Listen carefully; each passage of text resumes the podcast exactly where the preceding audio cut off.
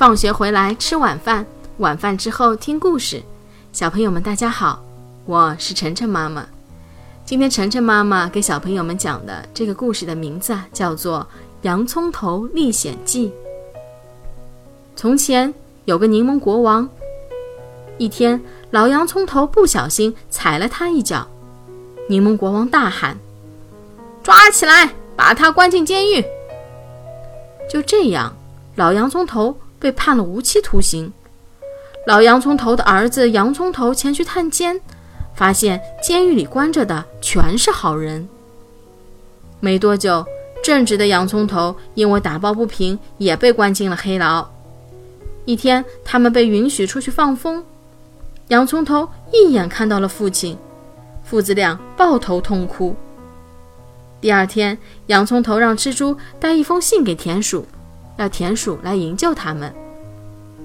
又到了放风的日子了，田鼠混在其中，对洋葱头说：“地道挖好了，你只要向左跳一下，脚下的地就会陷下去。”洋葱头把这个消息告诉身边的难友们，大家纷纷逃走了。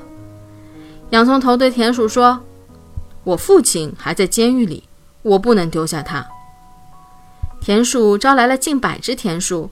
把地道挖到了老洋葱头住的牢房下面，洋葱头爬上去，好不容易才救出了老洋葱头。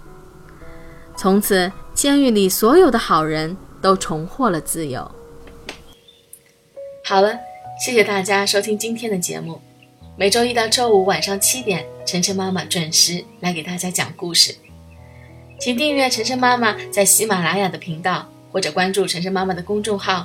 Shanghainese Story，也就是上海人加故事的英文单词组合。今天的节目就到这里了，再见。